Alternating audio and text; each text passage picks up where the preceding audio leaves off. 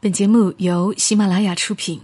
有些东西明明一文不值，却不舍得扔掉；有些故事其实很平常，我们却念念不忘。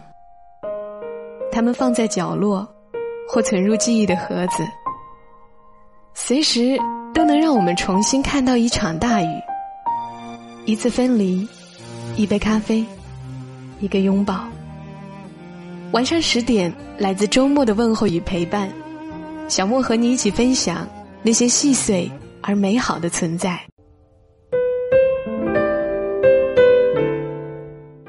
欢迎你的收听，这里是晚上十点，周六的晚间，和你分享那些细碎而美好的存在。我是小莫，在湖南长沙，带给你周末的问候。今天翻到一篇老文章。觉得还不错，作者的名字大家也可能比较熟悉，雪小禅，出自于他零九年的短篇集《风中的莲花》，其中的第二篇《十八岁那年曾远行》，我觉得这篇文章对有些人来说可能会有一些帮助，所以接下来的时间念给你们听一听。十八岁那年曾远行，作者。写小船。那年我十八岁，高三，黑色的七月，落了榜，雨季就来了，好像是没完没了了，雨一直在下，我只差三分就上线了。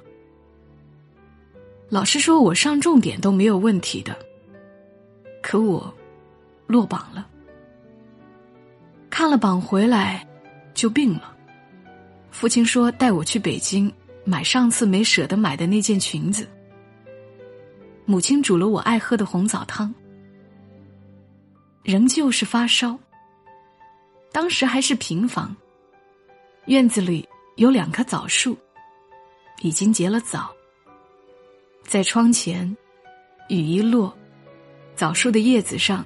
有许多雨滴，一粒粒落下来，倒像是眼泪，掉到我的心里。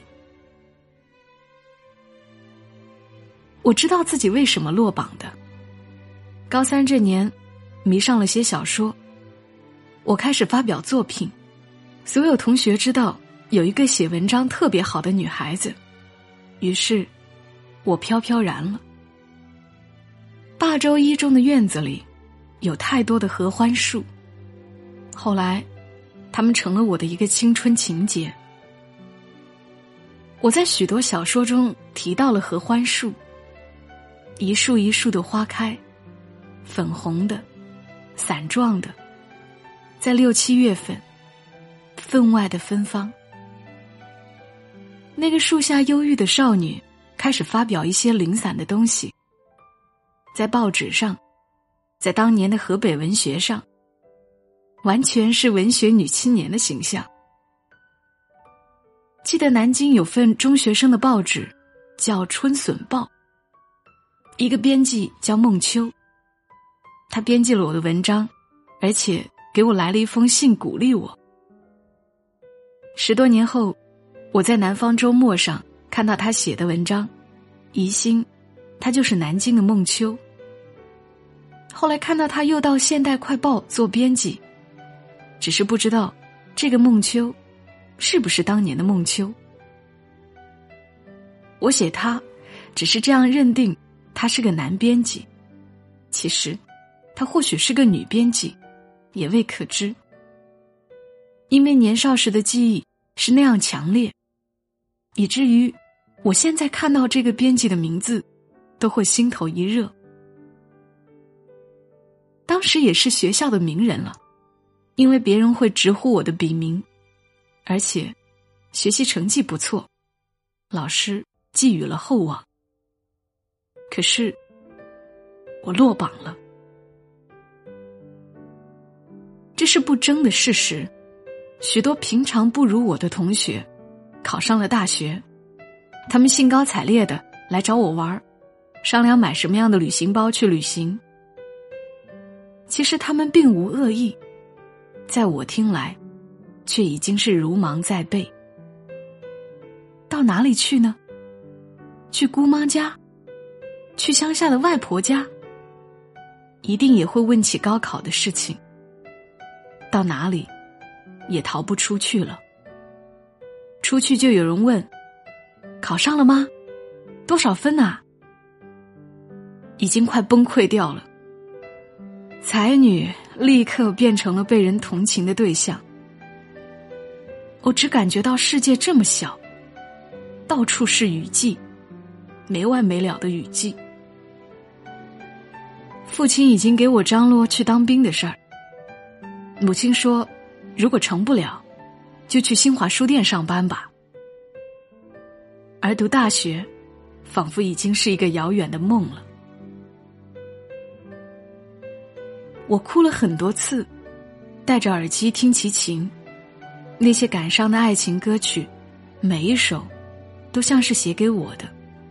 特别是那首《狼》，总让我想爆发，想对全世界喊几声。可我仍然哪里也去不了，仍然不断的有同学来找。绝望和颓废，让我真的快崩溃了。我瘦了十多斤了，不过几天之内。那天依然在下雨，父母都去上班了。我忽然有一个念头，我要离开这里，越远越好。这个地方实在不能待了。说干就干，我找了几件衣服，然后把母亲钱包里所有的钱全掏干净了，大概有七八十块的样子。我给他们留了一张纸条：我去散心了，不要找我，我没事儿的。会回来的。其实我也不知道自己要去哪里，反正我就是要走，不能留在霸州了。这个地方太可怕了。骑上自行车，我就出了门，一直往东骑了下去。东边是天津，我去天津吗？在上了那辆半新不旧的斯普瑞克之前，我还在犹豫去哪里。在上了自行车之后，我决定了，我要去北戴河，我要去看大海。之前我骑车最远去过白洋淀，白洋淀离我家只有六十公里，还是和同学一起去的。之前我曾经说过很多次要去看大海。但我们说了好多年，一直停留在嘴上。我决定了，十八岁这年，我要去看大海。我的心情还是一样沉重，眼睛里一片模糊。我有些伤感，却觉得也自由了。终于没有人问我考多少分了，终于没有问我。是不是考上了大学？一直向东，我的腿开始发沉，嘴开始发干，但我一直坚持。出太阳了，很毒的太阳。道上只有我一个人，我一个人向东，一直向东。那阵儿路上很少有卖水的。像这样的骑车人几乎没有，来回过的也都是大卡车。我骑着，不知哪里是尽头。晚上，当我下车之后，我差点趴倒在地上。我到了天津，跑到一家叫建华的小旅馆，住一夜只要五块钱。进了门，我趴到水龙头就喝了一肚子凉水，之后。倒在了床上，是吃的凉皮，再加上喝凉水，开始拉肚子。幸亏老板好，找来了氟派酸让我吃。也幸亏年轻，第二天早晨就好了。老板说：“傻孩子，这是要到哪去？你看你车胎全扎了。”我给了他三块钱，他找人修了我的自行车。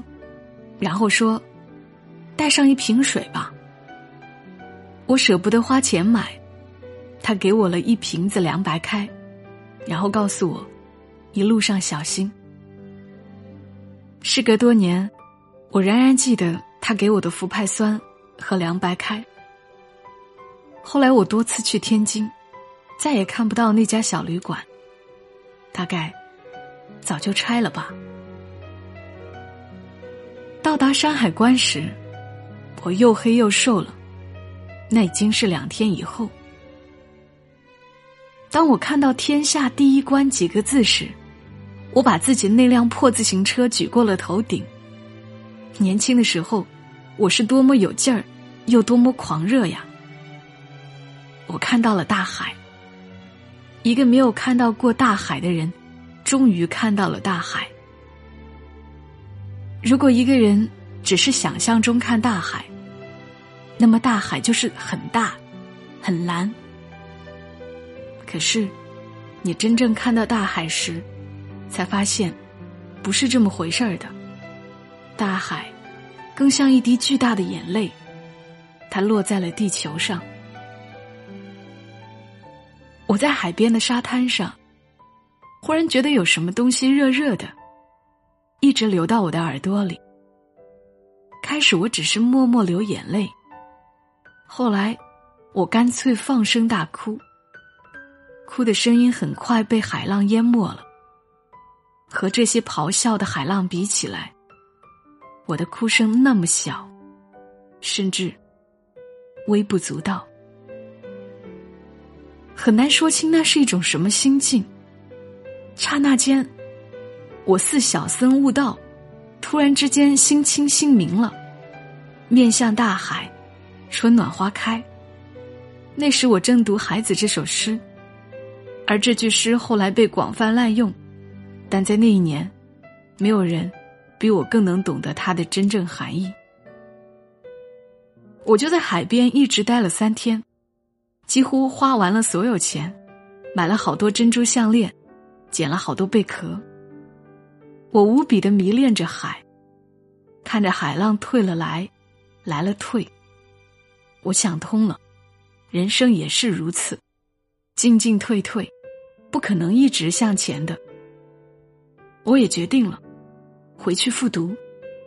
虽然我那么那么不愿意上高四，虽然我要低下头忍耐一年，可是我真的要读大学。骑到家时，父母哭了，他们没有打我，但母亲的头发白了好多。父亲瘦了好多，他们去登了寻人启事，去四处找我。母亲抱着我哭，我却傻笑着，递给他自己从北戴河花几块钱买的珍珠项链。我说：“妈，戴上，准好看。”第二年的七月，我考上了大学，整整一年，我没写小说，做了一年书呆子。我是看了海浪之后明白的，人生是需要进进退退的。上大学后，我重操旧业，写小说，执着于文字。多年之后，我出了四十多本书，而且很多书被翻译到国外，有些书登上畅销书排行榜。后来。我又任教于中国戏曲学院。有人问我：“你是一直这么坚持的吗？”我笑着告诉他：“我曾经放弃，因为放弃是为了更好的往前走。”感谢十八岁那年的远行，它让我明白，有些人生必得经历挫折，有些花必得等待春天。虽然有的花儿春天来的晚一些。可每一朵花儿必有它自己花开的模样。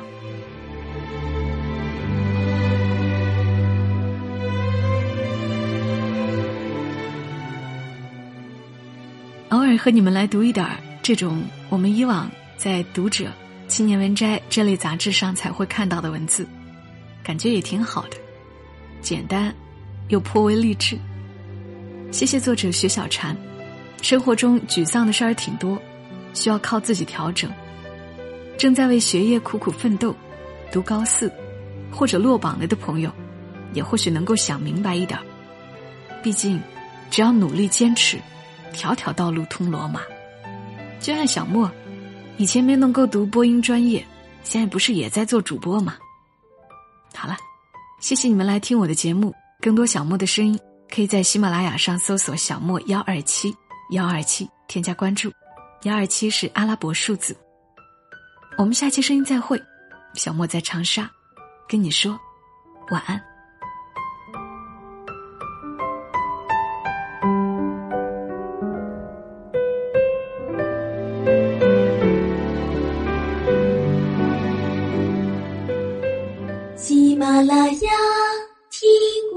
想听。